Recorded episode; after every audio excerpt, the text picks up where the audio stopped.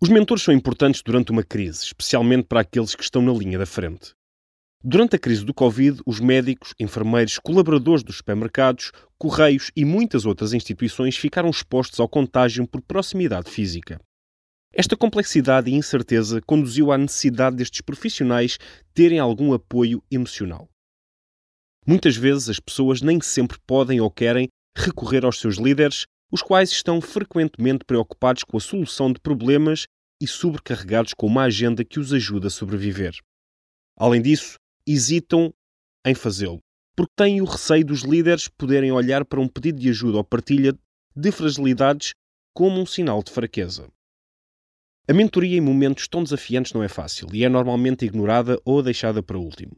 De facto, as ações para cada um cuidar de si mesmo não estão no topo das prioridades das organizações e da maioria das pessoas. É por isso que os mentores podem desempenhar um papel crítico. Número 1. Um, fornecem uma força capaz de restabelecer algum equilíbrio construindo conversas onde as pessoas olham para além do problema.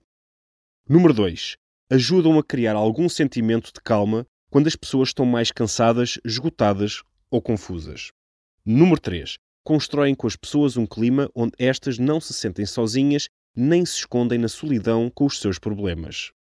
Número 4. Suportam as pessoas com o apoio emocional e estratégias concretas que ajudem no dia a dia a gerir situações menos positivas.